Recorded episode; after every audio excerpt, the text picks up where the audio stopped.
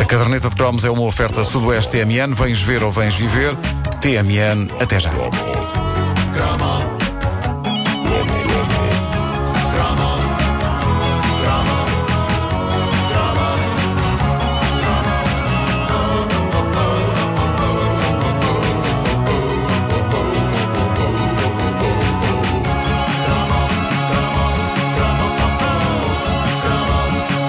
Aqui por várias vezes chegámos a uma conclusão sobre o nosso crescimento. Nós fomos eh, violentamente sovados em termos psicológicos com o maior número de desgraças e de momentos emocionalmente arrasadores que a história da humanidade já conheceu. Tudo se concentrou na nossa infância. As desgraças de Marco e Heidi, a morte de Chanquete no Verão Azul, para citar apenas alguns entre muitos exemplos, a cultura popular proporcionou-nos uma infância duríssima, mesmo que em casa tivéssemos infâncias normais. Não devia ser nada fácil para quem teve infâncias mais tramadas, um petisco que ligasse a televisão para desanuviar, acabava por ficar mais deprimido ou então aliviado por encontrar criaturas com vidas piores do que a sua, como a Candy Candy.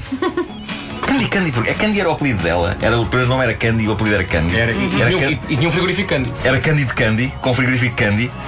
Eu não, não sabia, não, sabia não, não, não conseguia fixar a, marca do frigorífico. Candy, Candy, Candy, Candy. Quando lhe perguntaram como é que te queres chamar, ela respondeu: já escolhi a Candy. É boa, boa. E a verdade é E agora que já temos esta eh, borla gigantesca, já podemos avançar. Ainda existem. Ainda existem, acho que sim. Eu acho que sim. As camisolas do Liverpool. Ah, isto do dramatismo pegava-se a outros tipos de série, até em séries de ação. Tome-se como exemplo o Cão Vagabundo, com o seu tema que começava.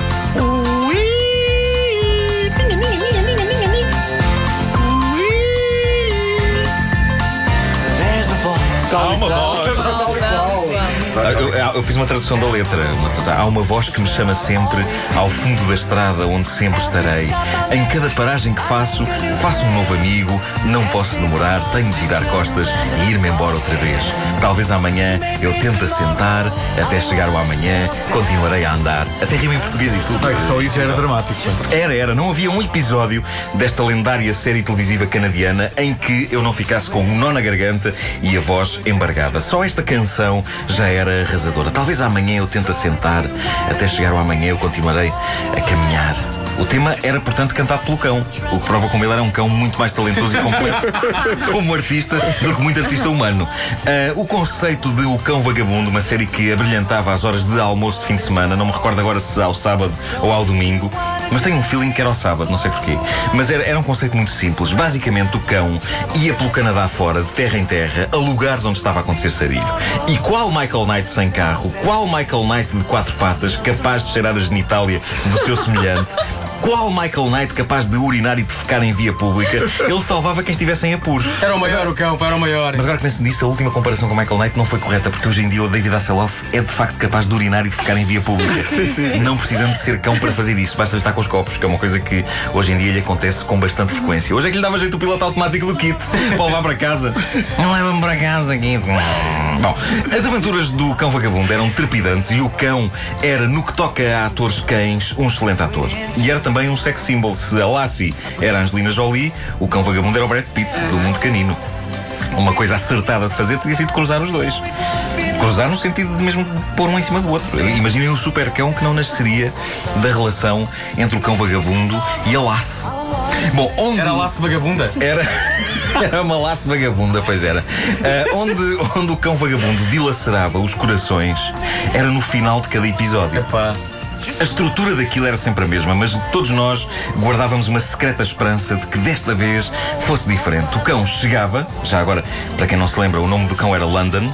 Não na série, mas era, era o nome do ator, London, aparecia. Lembram-se? É verdade, London. Starring London. Starring London as the littlest hobo. Ah, ele chegava e enfrentava os maus, não é? Era incrível como génios do mal, pessoas extremamente cruéis, eram vencidas por um simples cão, mas essa era a mística do cão vagabundo. E no fim dos episódios, o cão, qual Lucky Luke dos canídeos, virava costas e caminhava a estrada fora em busca de uma nova injustiça, de um novo crime para resolver. Mas havia sempre um pormenor dilacerante: é que Da parte das pessoas que ele salvava, havia sempre a vontade de que o cão ficasse com eles.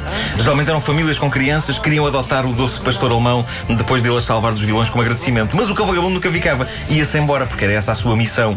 Mas o pormenor realmente pungente é que de todas as vezes que ele se ia embora, antes de desaparecer estrada fora, o cão virava a cabecita Pois para era, trás. pois Sim, era. Virava a cabecita para trás uma última vez, como que, questiona- como questionando. Talvez seja com estes que eu fico. Mas depois o sentido de justiça falava mais alto e lá ia ele à vida dele. Ou então ele pensava sempre: Não, não esses são muito flores. se calhar, se calhar. Não é com estes. Hum, estes são feios. Fatelas, fatelas. Ah, Bom, eu praticamente eu soluçava, eu soluçava com aquele último virar de cabeça do cão ah, a, a- a sede que ele tinha de assentar arraiais em conflito com a sede que ele tinha de ajudar os fracos, os desfavorecidos, os injustiçados. As primeiras séries de O Cão Vagabundo são de 1963, mas aquelas que recordamos são as dos anos 80, que começaram em 1979, foram até 1985. Ainda hoje, O Cão Vagabundo tem fãs devotos em todo o mundo, capazes de fazer coisas extraordinárias, como este indivíduo que fez em exclusivo para a internet uma versão do tema musical do Cão Vagabundo em espanhol. Só porque sim. Una voz me llama cada vez por mi camino. Isto, eu julguei inicialmente que isto era o tema musical da série na dublagem espanhola. E eu estava pronto para invejar os espanhóis por terem a sua própria versão do tema do Cão Vagabundo. Mas não, isto é obra de um particular. Assim sendo, nada inveja ao país vizinho. Nem sequer serem campeões do mundo. Em tempos invejei o corte inglês, mas agora temos cá disso, por isso está tudo bem. Está tudo É, bem. é o El Perro Vagabundo. El perro vagabundo, sim. Oh. El perro vagabundo. Pierro. É Pierro. É, é Pierro, não é? Olá, Pierro. Em espanhol tem que ter Eu, isto. eu estou, Shakespeare. eu, estou, eu estou abismado pelo facto de tu saberes que a Espanha é campeão do mundo. Por isso, estás muito feliz. Eu vi o jogo e tudo. Aos bocadinhos. De vez em quando aborrecias, não é? Depois isto qualquer coisa e voltavas. Não, tinha criança com cólicas.